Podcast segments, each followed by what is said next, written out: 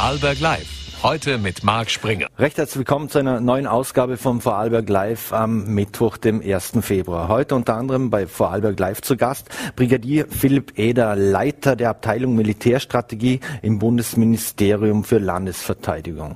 Zudem wird jetzt gleich im Anschluss mein Kollege Klaus Hemmerle mit Landesrätin Barbara Schöbi-Fink, dem Gymnasialdirektor Gerald Fenkert sowie dem ehemaligen Bundesgymnasiumsdirektor Harald Walser und Nationalratsabgeordneten über die Pro und Kontras der gemeinsamen Schule diskutieren. Ja, grüß Gott auch von meiner Seite. Äh, ich darf Sie recht herzlich äh, begrüßen, darf auch die, äh, den Hauptgast bitten, sich neben mich äh, zu platzieren. Ja, na, Moderator, altes Thema würde ich sagen. Äh, die gemeinsame Schule, sie beschäftigt uns, sie, uns schon seit vielen Jahren, ist äh, nicht äh, aus, der, aus der Politik fernzuhalten.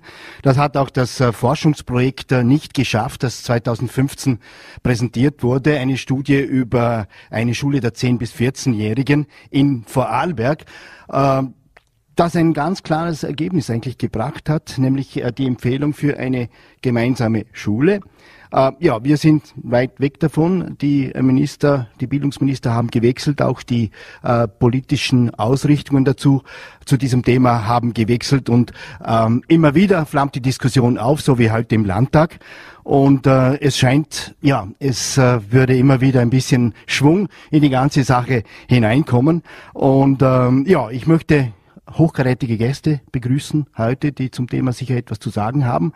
Ähm, zu meiner Rechten die Schullandesrätin Barbara Schöbe-Fink. Danke, dass Sie heute gekommen sind. Äh, neben ihr ist der Gerald Fenkert. Er ist Direktor am BG Bludens und gleichzeitig auch Sprecher der Initiative Pro Gymnasium vor Arlberg. Und ich darf zu meiner Linken begrüßen Harald Walser, ehemaliger Bildungssprecher im Nationalrat für die Grünen und auch ehemaliger AHS-Direktor im BG Feldkirch-Reppergasse. Ja, ich darf mit der Frau Schöbi-Fink beginnen mit der für Schule verantwortlichen Ressortchefin. Und ich habe heute äh, Frau Schöbi-Fink im, im Landtag, so hoffe ich doch genau, zugehört. Und da haben Sie gesagt, ich nehme die Empfehlungen des Forschungsprojekts sehr ernst. Wir brauchen den Weg dahin und den haben wir.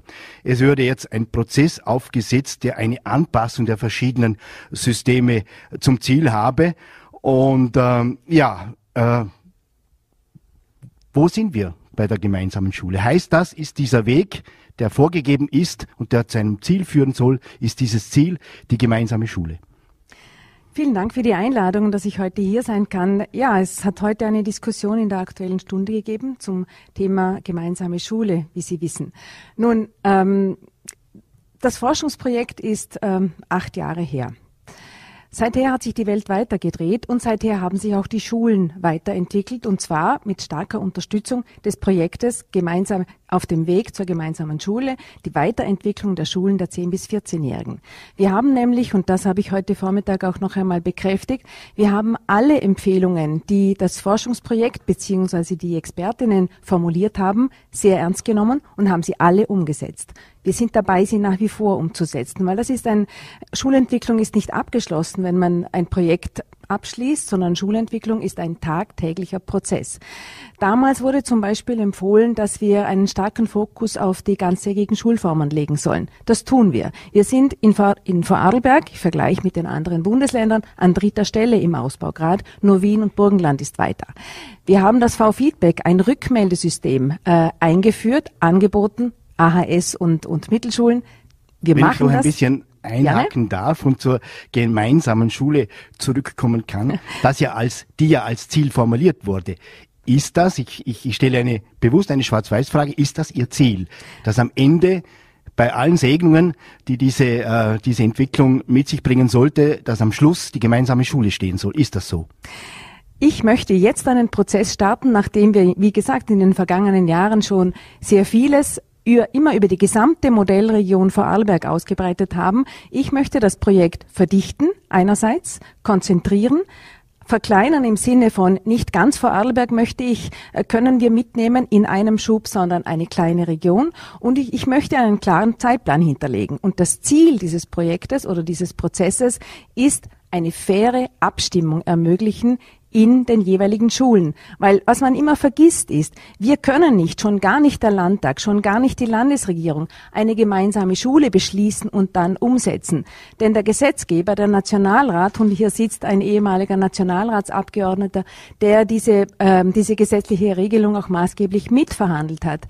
Der, Setz, der Gesetzgeber sagt uns, in einer Modellregion müssen alle Standorte der, der Sekundarstufe 1, in Vorarlberg sind das 70, einzeln abstimmen und zwar sowohl das Kollegium muss mit einer großen Mehrheit dafür sein ja. und die Eltern unabhängig voneinander. Und erst dann, wenn alle 70 Schulstandorte dem zugestimmt haben, die Abstimmung also pro äh, gemeinsame Schule ausgegangen ist, dann ist eine Modellregion Vorarlberg möglich. Dieses Ziel ist, ich will nicht sagen unerreichbar, aber das ist in einem Zeitraum nicht erreichbar, der mir zu lange geht. Deshalb konkret den Prozess verkleinern, das Projekt verkleinern, konkretisieren auf eine auf einen Sprengel, auf eine Region und dort den Weg beginnen da, und mit einem konkreten Ziel. Das war ja schon ursprünglich Ziel. auch vorgesehen. Nein, Plan. das war nicht ursprünglich vorgesehen. Vorgesehen war und ist bis jetzt immer noch, dass es eine Modellregion Vorarlberg gibt. Das heißt, das gesamte Bundesgebiet soll zu einer gemeinsamen Aber nach dem Schule Gesetz, umstellen. nach dem äh, Gesetz wurde das so bestimmt, dass es auf eine Region beschränkt, beschränkt bleiben muss. Die Region, so hat sich der Vorarlberger Landtag ausgesprochen, die Region, die, die, die Modellregion hätte in Vorarlberg immer noch Modellregion Bundesland Vorarlberg sein müssen, also die gesamte Region. Und meines Erachtens glaube ich nicht, dass wir so in absehbarer Zeit überhaupt zu einer Entscheidung kommen. Deshalb ein anderer Weg und wir sind mitten in den Vorbereitungen, diesen Prozess auch aufzusetzen. Okay, wir wollen uns jetzt hier nicht zu sehr in Details verzetteln. Ich äh, leite gleich äh, über zum Gerald Fenkert, äh, den Sprecher der Initiative Pro äh, Gymnasium.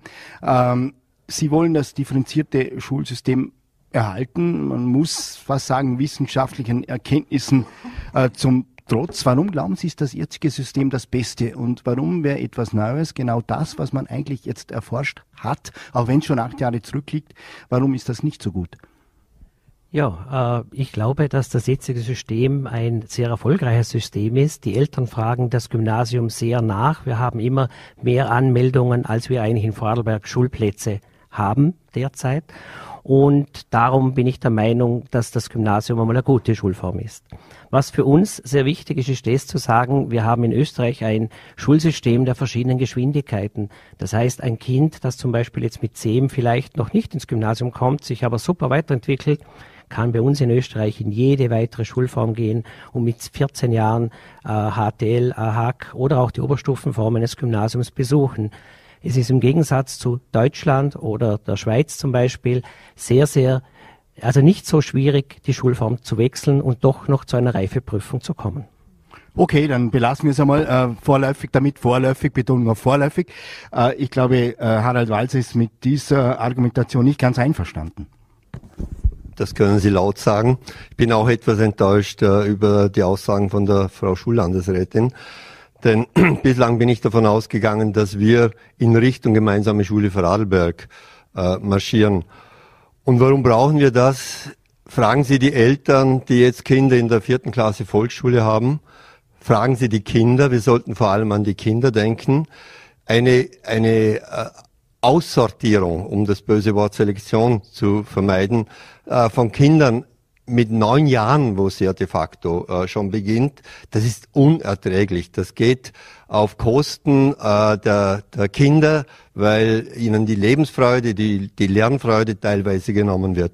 Und wenn der Kollege Fenkert von verschiedenen Geschwindigkeiten spricht, glauben Sie im Ernst, dass man äh, neun, mit Kinder mit neuneinhalb Jahren äh, so zuordnen kann? Das widerspricht jeder Erfahrung, jeder pädagogischen Erfahrung, die wir gemacht haben als äh, Gymnasialdirektoren, äh, dass wir Kinder ablehnen mussten, die wir für gymnasialreif gehalten haben. Aber aufgrund der Noten, die halt teilweise sehr unpräzise sind, um es vorsichtig auszudrücken. Wir kennen Volksschulen, da gibt's nur sehr gut. Andere nehmen das ernster. Die einen haben die Chance, in die AHS zu kommen, die anderen haben sie nicht. Denken wir an die Kinder und beginnen wir endlich damit, was in fast der ganzen Welt, die, die frühe Trennung der Kinder, das gibt ja nur noch in Deutschland und in Österreich. Sonst gibt's das nirgends mehr. Also beginnen wir hier endlich mit einer grundlegenden Reform. Und in einem hat die Frau, Frau Schullandesrätin ja recht. Die Bedingungen, unter denen wir eine Modellregion Vorarlberg einführen können, die sind sehr schwierig. Aber es ist zweimal, ich habe das beide Male in Wien verhandelt. Das war im Jahr äh, 2017 äh, beim Schulpaket und es war bei den Regierungsverhandlungen 2019.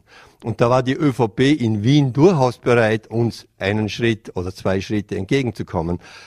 Laut Aussagen der Verhandlungspartner war es eher die negative Aussage des äh, Landeshauptmanns Markus Wallner, die dazu geführt hat, dass wir bei dieser strikten Regelung bleiben müssen. Also wenn man hier endlich auch von Landesseite klar sich positioniert, klar auch nach Wien signalisiert, wir wollen das, dann ist es möglich, realistische Bedingungen zu schaffen, um eine Modellregion Vorarlberg einzuführen.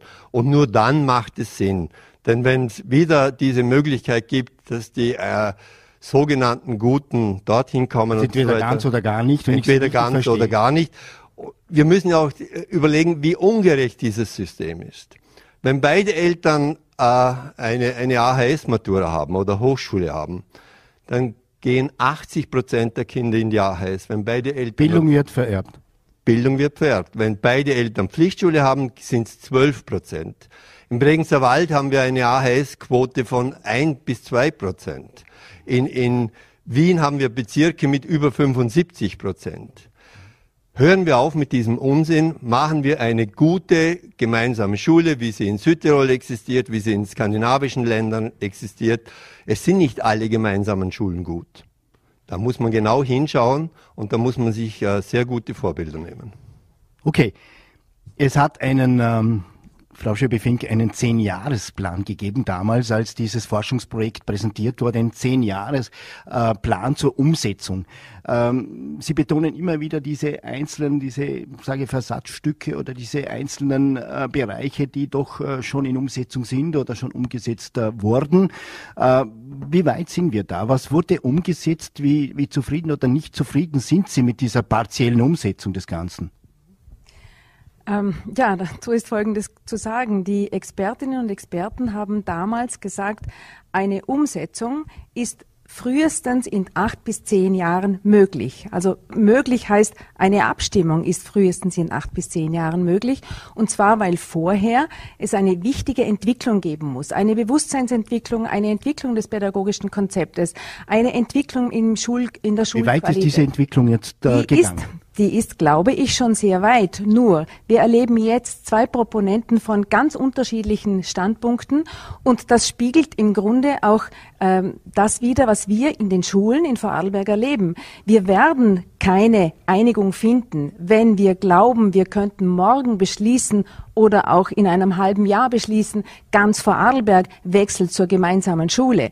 Ich halte es nämlich für wichtig, dass man die Schulen und die Eltern einbezieht. Das halte ich für wichtig, dass wir nicht über sie drüber fahren. Dazu ist aber notwendig, dass wir sie so weit bringen, dass, jetzt betone ich es noch einmal, in einem Kollegium und auch unter den Eltern eine faire, eine gut informierte Abstimmung möglich ist. Das ist im Moment nicht möglich, glaube ich. Und Deshalb, dieser Anpassungsprozess. deshalb dieser Anpassungsprozess. Wir müssen zuschauen können. Wir, da meine ich die Bevölkerung, alle äh, politischen Mandatare, alle Pädagoginnen und Pädagogen, die sich nicht auf diesen Weg begeben wollen aus verschiedenen Gründen möchten aber vielleicht zuschauen, wie das in einem Sprengel funktioniert, welche Unterstützungsleistungen es von der Bildungsdirektion gibt, wie der Prozess aussieht, wie sich auch das Bewusstsein wandelt. Ich bin gar nicht äh, pessimistisch.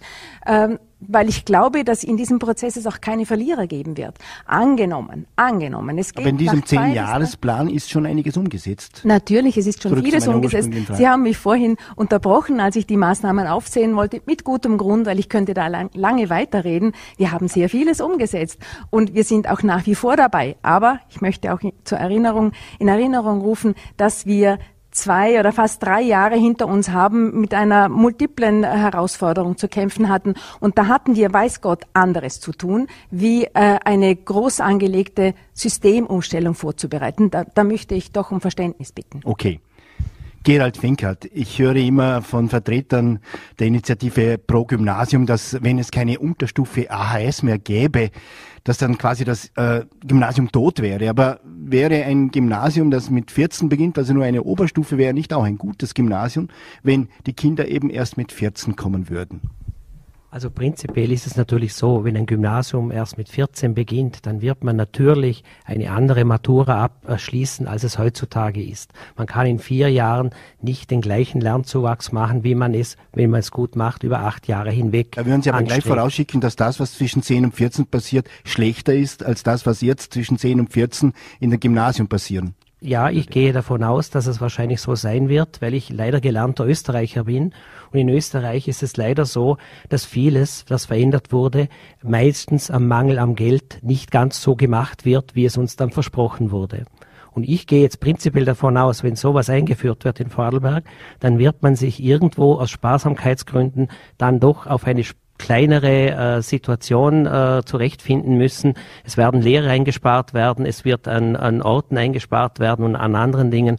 Und das würde ich sehr, sehr schade finden. Ich glaube, dass es gerade derzeit sehr, sehr wichtig wäre, dass wir unser Geld, wenn wir schon welches hätten, ganz besonders auch in die Tagesbetreuung investieren würden, weil für mich das eines der wichtigsten Punkte ist, wo wir gerade jene Kinder, die aus besonderen Verhältnissen, wo die Familie vielleicht nicht so viel Zeit oder nicht so viel Geld hat, äh, die, diese Kinder auffangen können und ihnen eine Chance geben, dass sie auch wirklich zur Bildung kommen. Kommen nicht äh, viele Eltern von Volksschülern der vierten Klasse auf sie zu und drücken ihre Verzweiflung darüber aus, dass sie keinen Platz finden im, im Gymnasium und dass sie auch diese, diese Trennung mit, mit neun, neuneinhalb, ich habe jetzt äh, auch eine Tochter, die ins Gymnasium wechselt, möchte ich, möchte ich sagen. Aber ich sehe das selber jetzt in der vierten Klasse, wo sie ist äh, und kann mir vorstellen, dass es viele Eltern gibt, die auf sie zukommen, verzweifelt sind, da, die haben einen zwei oder zwei, zwei und schaffen es nicht ins Gymnasium. Und auch im Forschungsprojekt, das ich vielleicht einmal zeigen darf, äh, wurde ja zum zum Beispiel festgehalten, eine Studie beschäftigt sich auch damit, ähm, mit der Durchlässigkeit. Und das, äh, da, da ist zum Beispiel auch davon die Rede, dass wenn Kinder einmal in einem mil bestimmten Milieu sind, sie davon nicht mehr rauskommen, wenn man so will. Also wenn jemand das Pech hat, in einer Klasse zu sein mit 70, 80 Prozent Kinder, die nicht Deutsch sprechen oder schlecht Deutsch sprechen, dass sie da nie mehr rauskommen, obwohl natürlich auf dem Papier die Durchlässigkeit gegeben ist. Bricht ihnen da nicht ab und zu auf das Herz, wenn sie sehen, wie Eltern verzweifelt sind und, und so gerne hätten, dass ihr Kind ins Gymnasium kommt und sie schaffen es nicht, weil eben der Zweier zu viel im Zeugnis steht. Äh, ich muss dazu sagen, ich komme aus dem Bezirk Bludenz und wir in Bludenz sind jetzt ein ländlicher Bezirk oder Bezir äh, ländlicher Bereich eigentlich. Und bei uns ist der Drang ins Gymnasium bei weitem nicht so hoch als im städtischen Bereich im Rheintal. Das möchte ich klar das sagen. Ist richtig, ja. Bei uns muss man sagen, wir haben vielleicht fünf Abweisungen von Kindern, die aber meistens dann schon vier, oder fünf Zweier haben. Also von dem her, das ist wirklich, äh, ich sage jetzt einmal, äh, nicht viel Personen auf 130 Kinder bezogen. Sie erleben nicht so viele gebrochene Herzen wie im Bezirk Dornbirn. Das stimmt ganz sicherlich. Also in Dornbirn hört man immer wieder, dass es sehr, sehr viele Kinder sind, die nicht an ihre Wunschschule kommen. Das muss man dazu sagen. Okay. In welchem Stand der Diskussion bewegen wir uns jetzt eigentlich in gemeinsame Schule? Harald Walser, sehen Sie durch dieses Wiederaufbrechen, Wiederaufflammen der Diskussion, sehen Sie äh, das nur als Schlag ins Wasser oder schöpfen Sie da wieder Hoffnung, dass vielleicht doch etwas passieren könnte, äh, auch auf Bundesebene äh, oder wo, äh, ja, wo befindet sich diese Diskussion jetzt Ihrer Meinung nach? Ja, sehr optimistisch bin ich nach dem, was ich gehört habe, im Moment nicht, muss ich sagen. Ich finde es auch sehr bemerkenswert, wie äh, der Kollege Fenkert offen zugibt, dass natürlich die Chancen für Kinder, die in die AHS kommen, anschließend besser sind. Das äh, äh, wurde ja immer bestritten, dass das äh, bei Absolventinnen und Absolventen der Mittelschule genauso gut sei. Dem ist nicht so. Äh, und Frau Landesrätin, wenn Sie sagen, es gibt jetzt keine Verlierer, es gibt Verlierer. Es sind die vielen Kinder, die einen Wunsch haben, die die bestmögliche Ausbildung wollen. Es sind ihre Eltern, ihre Großeltern, die das wollen. Und das wird ihnen jetzt verwehrt mit dem gegenwärtigen, völlig antiquierten Schulsystem. Herr Kollege Fenkert, ich habe Ihnen hier ein Buch mitgebracht. Äh, ich war Direktor der mit Abstand ältesten Schule Vorarlbergs, des Gymnasiums Völkirch. Und zum 350-jährigen Jubiläum der Schule habe ich diesen Band herausgegeben. Und wenn Sie da ein bisschen blättern anschließend, werden Sie feststellen, dass das Gymnasium in der Geschichte sehr wohl vier Jahre gedauert hat. Sehr wohl sechs Jahre auch gedauert hat. Es ist nicht, ich bin ein absoluter Vertreter des Gymnasiums.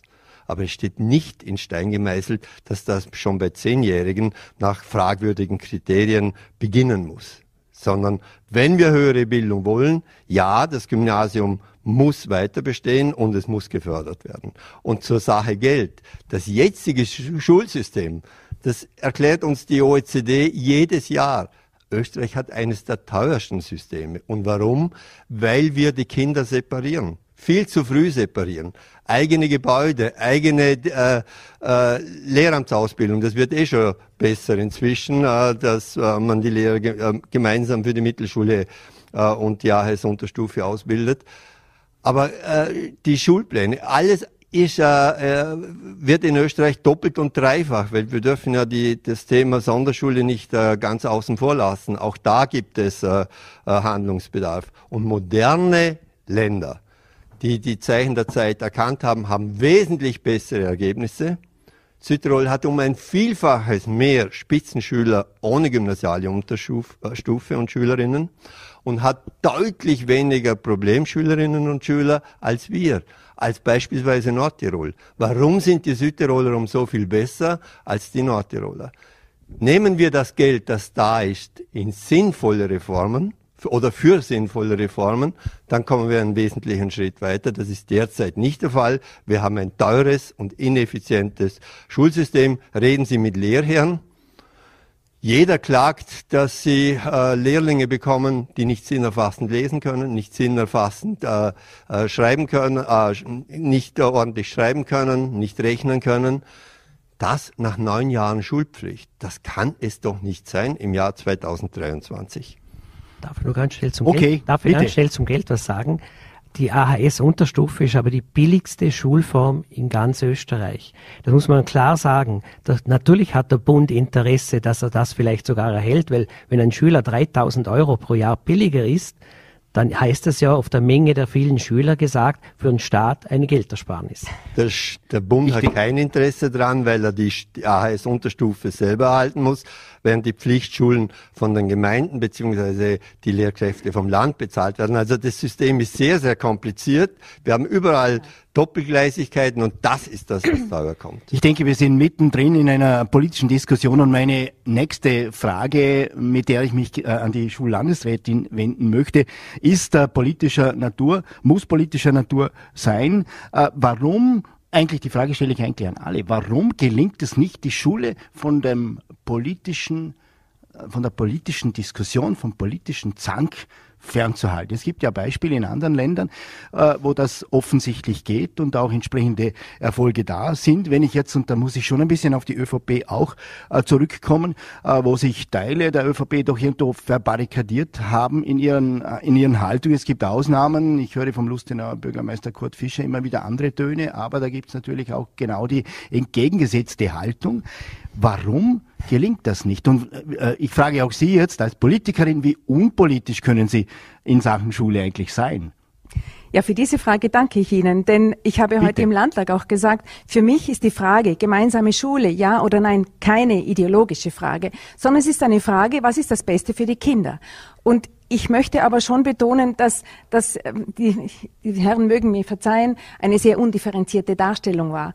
Einerseits haben wir ein differenziertes Schulsystem, das andererseits aber sehr viele Kinder, auch die sich für die Mittelschule entscheiden oder nicht untergekommen sind am Gymnasium, warum auch immer, später Matura machen. Es machen mehr Schülerinnen und Schüler, und zwar deutlich mehr Schülerinnen und Schüler in Vorarlberg Matura, die zunächst eine Mittelschule gemacht haben. Das möchte ich auch allen Eltern sagen, die vielleicht zuhören, dass sie den Druck auch nicht verspüren müssen, wenn ihr Kind an einer unserer hervorragenden Mittelschulen unterkommt Das ist keine Bildungsentscheidung fürs Leben. Das ist eine Entscheidung, die im Moment für das Kind gut getroffen werden muss. Und dort muss man sich nicht ins Gymnasium hineindrängen. Das gibt überhaupt keinen Grund zu meinen, in einer Mittelschule erreiche ich nicht meinen Traumziel, mein Traumziel, meine Traumausbildung, mein Traumstudium. Das ist einfach nicht richtig. Das ist mir ganz wichtig zu sagen. Und ich möchte die Lehrerinnen und Lehrer in der vierten Klasse auch unterstützen und stützen, sie auch stärken.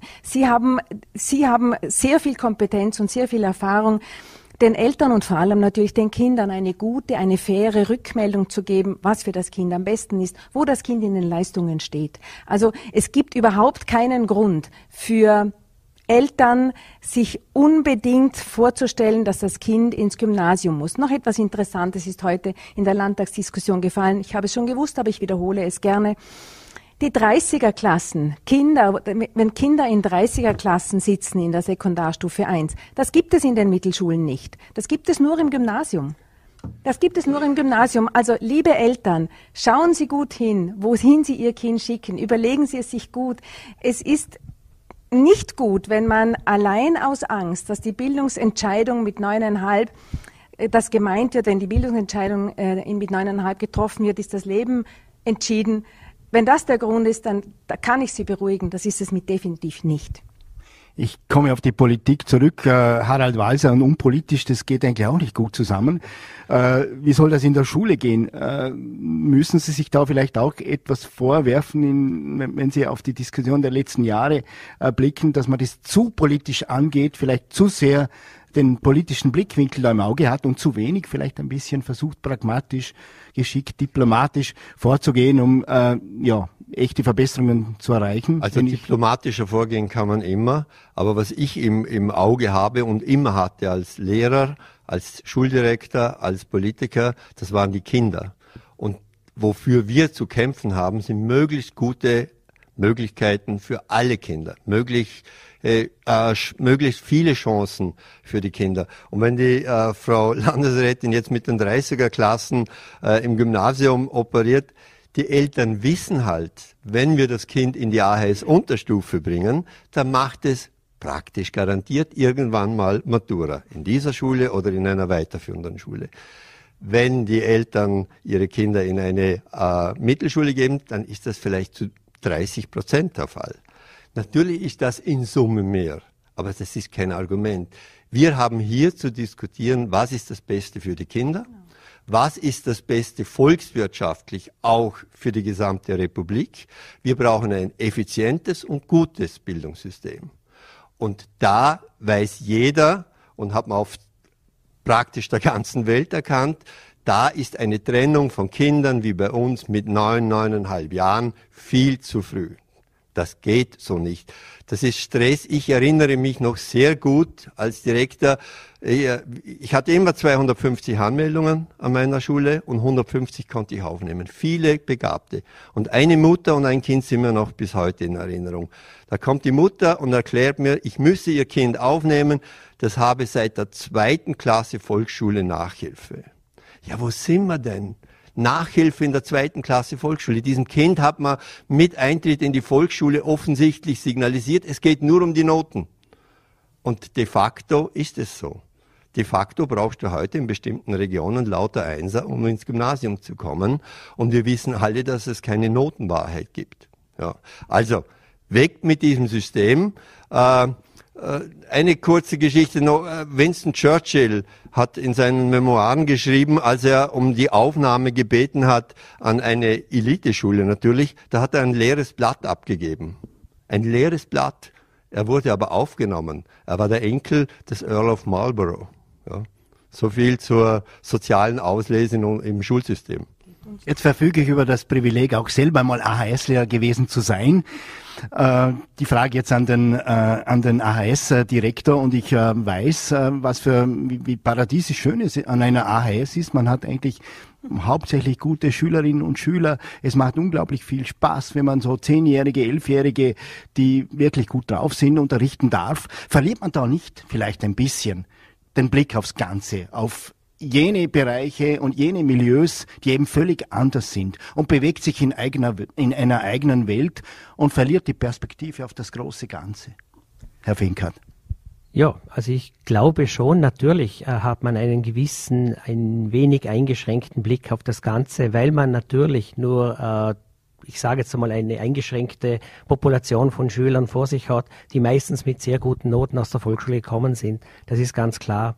Aber wir führen sehr viele Gespräche mit unseren Kolleginnen und Kollegen aus der Mittelschule und da glaube ich schon, dass wir schon einen Blick auch drauf haben, äh, dass diese Kolleginnen und Kollegen eine wahnsinns gute Arbeit leisten. Das möchte ich also schon klar sagen. und dass es auch eine sehr beschwerliche Arbeit bei Ihnen ist, weil sicherlich die verhaltensoriginellen Schüler sind sicherlich prozentuell ein bisschen mehr in der Mittelschule anzutreffen als bei uns. Was ich aber noch anbringen wollte, steht, also ich muss wirklich sagen, und das habe ich auch in den Gesprächen mit den anderen Gymnasialdirektoren in letzter Zeit gehört, alle gymnasialen Formen nehmen derzeit ungefähr gleich viel Schüler wieder auf während des Schuljahres, wie sie während des Schuljahres verlieren. Das heißt, wir haben immer wieder Kinder in allen Klassen, in allen Jahrgängen, die zu uns kommen, weil sie an der Mittelschule ich sage jetzt vielleicht zu wenig gefördert werden oder zu gut sind, um dort weitermachen zu können. Und die werden dann teilweise auch von den Mittelschullehrern gebeten, die Eltern, melden Sie Ihr Kind einmal im Gymnasium an und wir nehmen immer wieder solche Kinder auf und die sind nicht schlecht. Das möchte ich auch gleich dazu sagen. Okay, ich denke, dass äh, diese Diskussion natürlich immer eine unvollendete bleibt. Ähm, die Positionen äh, sind bezogen. Ähm, es scheinen sich Entwicklungen wieder zu vollziehen. Wie weit sie gehen werden, äh, werden wir sehen. Ich bedanke mich äh, bei Ihnen allen, dass Sie hier waren und das Thema diskutiert haben und darf jetzt überleiten zu meinem Kollegen Marc Springer, der mit dem Brigadier Philipp Eder als Leiter der Abteilung Militärstrategie im Ministerium für Landesverteidigung gesprochen hat. Das Gespräch wurde aus Termingründen vor der Sendung vor der Live-Sendung aufgezeichnet. Vielen Dank euch allen und schönen guten Abend von meiner Seite. So, und ich freue mich jetzt sehr, dass ich Brigadier Philipp Eder, Leiter der Abteilung Militärstrategie im Bundesministerium für Landesverteidigung über Zoom begrüßen darf. Vielen Dank für die Zeit, Herr Brigadier. Sehr gerne.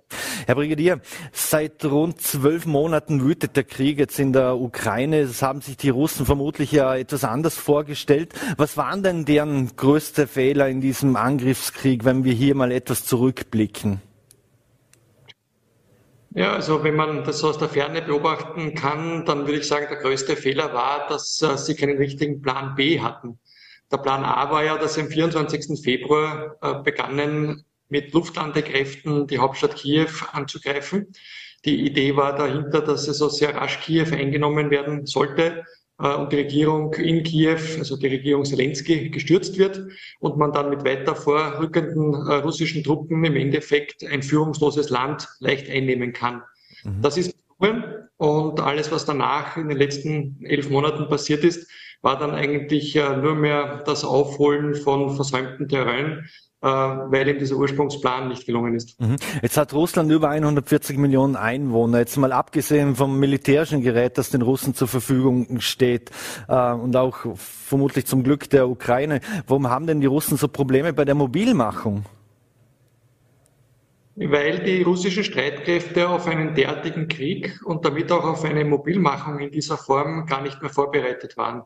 Äh, Russland hat also mit Ende der Sowjetunion sein Mobilmachungssystem äh, umgestellt. Und zwar äh, insofern, als dass äh, sie zwar ehemalige abgerüstete Rekruten evident halten, äh, aber quasi keine Milizübungen mehr durchführen, äh, wo sie so Einberufungen, Mobilmachungen üben, trainieren, wo diese Soldaten wieder einberufen werden, um zu trainieren. Ähm, das ist also alles in den letzten 30 Jahren nicht gemacht worden. Äh, und wenn man jetzt plötzlich dann beginnt, äh, doch wieder so einen Vorgang zu starten äh, mit doch 300.000 Soldaten, dann passieren da natürlich einige Fehler und es dauert auch länger, als man es vermuten müsste. Mhm. Jetzt stehen den Russen ja vermeintliche Hightech-Waffen zur Verfügung. Warum ist denn da immer noch so ein großer Personalaufwand nötig? Wir wissen es ja auch aus anderen Kriegen, wenn man die Kriege mit den Amerikanern etc. verfolgt habe, so wenig wie möglich äh, auf ähm, Personal oder, oder Soldaten am Feld zu haben?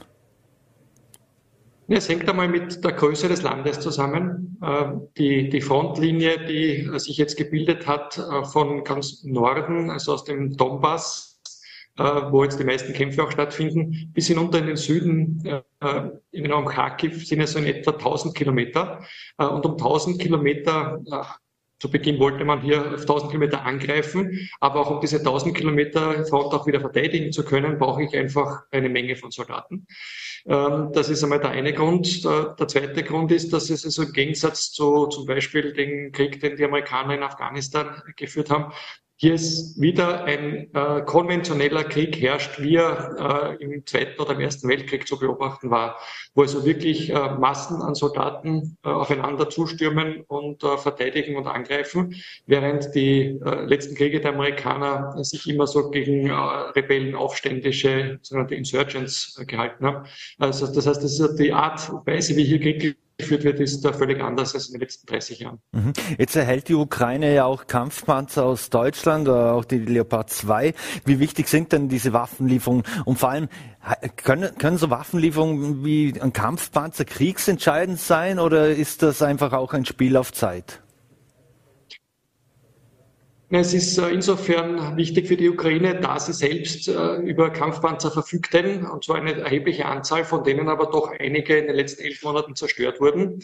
Das heißt, es geht einmal auf der einen Seite um den Ersatz äh, von Gerät, das im Krieg in den letzten elf Monaten einfach kaputt geworden ist, also entweder geschossen wurde oder aus anderen Gründen, weil auch schon älter einfach nicht mehr betriebsbereit ist. Äh, und das Zweite ist, dass mit diesen westlichen Panzern auch ein Qualitätsschub einhergeht. Das heißt also, die ukrainische Führung erhofft sich jetzt mit modernerem westlichen Gerät auch äh, wieder offensivfähig zu werden. Denn äh, seit den letzten Offensiven im Herbst war die Ukraine doch gezwungen, eher statisch zu kämpfen. Mhm. Jetzt weiß man nicht, was für eine Rolle die NATO jetzt in, diesem ganzen Konflikt wirklich einnimmt. Das sind ja auch diese Kriegslieferungen. Haben die aus militärischer Sicht gesehen das Ziel, dass die Ukraine irgendwann siegen wird in diesem Konflikt oder dass sie sich einfach nur weiter verteidigen können? Wie sehen Sie das als äh, Militärstratege? Ja, die, die NATO an und für sich ist ja nur die Summe ihrer Mitgliedstaaten. Das heißt, also man, ich würde jetzt gar nicht so jetzt die NATO äh, nennen, sondern äh, den Westen also die USA, äh, die westeuropäischen Staaten und äh, auch einige andere, äh, die also hier diese völkerrechtswidrige Annexion und diesen Angriff Russlands einfach nicht hinnehmen wollen und daher die Ukraine unterstützen, um die Souveränität des Landes wiederherzustellen. Das heißt also, dem Westen geht es im Endeffekt darum, dass die Ukraine wieder das Land ist, das es vor 2014, das heißt es auch vor Einnahme der Krim war. Denn völkerrechtlich ist das ukrainische Staatsgebiet, um das hier gekämpft wird, und äh, es ist völkerrechtswidrig verboten, das, was Russland hier gemacht hat. Mhm. Präsident Zelensky hat jetzt natürlich auch Kampfjets gefordert. Jetzt weiß man es natürlich eine politische Frage, die, die, die Länder dann entscheiden müssen, ob sie das liefern oder nicht. Äh, Präsident Biden hat mal vorher gesagt, nein, da, da, da wird es keine geben. Welche Rolle spielt diese Lufthoheit äh, in, in der Ukraine und wie sehen Sie das? Äh, verfügt die Ukraine noch über Jets in, in ausreichendem Maße oder brauchen sie wirklich viele neue, damit sie die Russen auch nachhaltig zurückschlagen können? Ja, für die Kampfflugzeuge gilt im Endeffekt das Gleiche, was ich vorhin äh, über die Panzer gesagt habe. Die Ukraine verfügte über doch eine recht hohe Anzahl an Kampfflugzeugen. Davon sind auch einige äh, mittlerweile abgeschossen worden äh, oder kaputt gegangen. Das heißt, man benötigt hier Geräte, um einfach äh, die numerische Überlegenheit äh, Russlands in irgendeiner Form aufzufangen. Äh, die, die Schwierigkeit bei den Kampfflugzeugen ist sicher, dass das noch mehr Technologie ist als, als ein Panzer, äh, dass also hier vor allem die Logistik und die Wartung äh, entsprechend äh, sehr aufwendig ist. Mhm. Und was sicher auch zu beachten ist, ist, dass es Russland bislang nicht gelungen ist, die Lufthoheit oder Luftherrschaft über der Ukraine äh, zu erringen, was wieder ein wenig über die Schwäche auch der russischen Luftstreitkräfte etwas aussagt. Aber wir wissen auch seit äh, dem Ersten Weltkrieg, also doch schon über 100 Jahre, dass also heute einen derartigen Krieg zu führen, ohne die Luftstreitkräfte mit einzubeziehen, äh, endet meistens nicht sehr siegreich. Mhm. Jetzt ist äh, heute Nachmittag über die Nachrichtenagentur Reuters verkündet worden, dass die USA offensichtlich auch äh, neue Raketen an die Ukraine liefern werden, die ja höhere Reichweite haben. Das hat man ja in der Vergangenheit auch vermieden, damit die Russen zum Beispiel nicht auf Russ äh, die Ukrainer natürlich nicht auf Russland russisches Staatsgebiet äh, feuern äh, können. Muss man befürchten, dass jetzt die NATO da doch früher oder später in diesen Konflikt mehr hineingezogen wird? Ich denke, äh, dass also die, äh, egal welche Waffen aus dem Westen geliefert werden, äh, noch lange nicht das bedeutet, dass es also hier der Westen tatsächlich ein aktiver, konkreter Kriegspart, eine konkrete Kriegspartie, Partei, Entschuldigung, Partei ist. Mhm. Das ist auch völkerrechtlich nicht so. Solange also keine westlichen Soldaten in der Ukraine tatsächlich zum Einsatz kommen, kann von einem Kriegseintritt des Westens jetzt auch keine Rede sein. Was diese Waffen betrifft, ja, es stimmt. Also äh, die Vereinigten Staaten waren bis jetzt äh, sehr äh, zögerlich, den Ukrainern weitreichende Systeme zu liefern, die es so tatsächlich es ermöglichen würden, dass die Ukraine auch russisches Staatsgebiet angreift. Auf der anderen Seite sieht es die Ukraine sehr legitim an, da die Russen ja sie angreifen von russischem Gebiet aus. Mhm. Das ist auch völkerrechtlich gedeckt, dass sie es entsprechend auch zurückschlagen können. Ähm, das ist aber bis jetzt zumindest für die Amerikaner etwas gewesen, wo sie also amerikanisches Gerät nicht im Einsatz sehen wollten. Und ich denke, dass das also schon auch immer noch Teil des Verhandlungspakets zwischen den USA und der Ukraine ist, dass die Ukrainer diese Waffen äh, nicht einsetzen, um tatsächlich äh, Russland zu beschießen. Mhm. Jetzt der Verbrauch Munition auf beiden Seiten ist ja im, immens. Äh, wer hat denn da aus Ihrer Sicht den längeren Atem? Ja, das ist äh, vordergründig leicht zu beantworten, nämlich äh, nachdem Russland über die äh, Fähigkeiten verfügt, eine eigene Waffenindustrie zu haben, äh, müsste man also eigentlich meinen, dass also im Vergleich Russland, Ukraine auf jeden Fall Russland den längeren Atem haben sollte. Wenn man aber jetzt den Westen wieder hernimmt, äh, die Kapazitäten des Westens sich ansieht, dann könnte äh, diese Schwäche der Ukraine durch den Westen ausgeglichen werden. Dazu müsste aber, müssten aber die westlichen Staaten ihre Rüstungsindustrie mehr ankurbeln, als sie es in den letzten Jahren gemacht haben. Und ich denke, dass das nicht in allen westlichen Staaten jetzt wirklich gut ankommen wird. Mhm. Abschließend noch, es hat sich ja in den letzten Monaten Herbst, Winter etwas eine Pattsituation in, in diesem Konflikt entwickelt. Mit was für strategischen Szenario rechnen Sie in im kommenden Frühjahr oder in den nächsten Monaten, je nachdem natürlich, wie sich auch das Wetter entwickelt? Ja, aus dem genannten Grund, dass also die Ukraine äh, strategisch äh, schwächer ist, weil kleiner, weil über keine eigene Waffenindustrie verfügend, weil auch äh, quasi die, die Personalreserve geringer ist, muss die Ukraine danach trachten, äh, den Westen bei Stange zu halten. Und das gelingt also dadurch, indem man erfolgreich ist. Also ich gehe mal davon aus, dass die Ukraine so rasch als möglich wieder versuchen wird, aus diesem Patt herauszukommen, äh, offensiv zu werden äh, und äh, ehemaliges oder noch immer völkerrechtlich richtiges ukrainisches Territorium wieder in Besitz zu nehmen.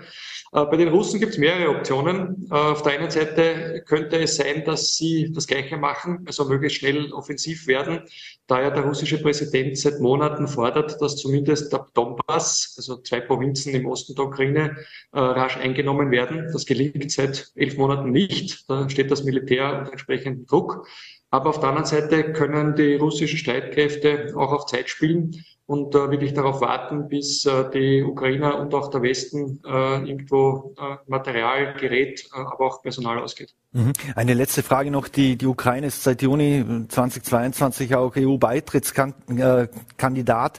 Äh, welche Risiken birgt denn das auch für die EU, deren Teil ja auch Österreich ist? Ich sehe mal die, die EU in erster Linie als eine politische Gemeinschaft und kann also daher die, die vielen politischen Fragen, die also hier damit verknüpft sind, als, als, Militär auch so nicht beantworten. Ich kann es aus militärischer Sicht sagen.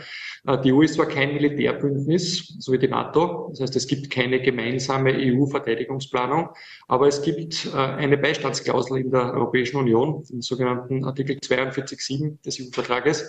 Äh, das heißt, wenn die Ukraine EU-Mitglied werden sollte, könnte sie sofort diese Beistandsklausel ausrufen und damit müssten die anderen europäischen Staaten, EU-Staaten Beistand leisten. Und daher gehe ich einmal davon aus, dass auf sehr lange Zeit die Ukraine nicht der EU beitreten wird können. Brigadier Philipp Eder, vielen Dank, dass Sie sich die Zeit genommen haben für Vorarlberg Live. Gerne. Danke. So, meine Damen und Herren, und das war's auch schon wieder mit Vorarlberg Live. Wir bedanken uns fürs Dabeisein, würden uns freuen, wenn Sie morgen wieder einschalten. Voller TV, NRT oder Ländle TV wünschen Ihnen einen schönen Abend.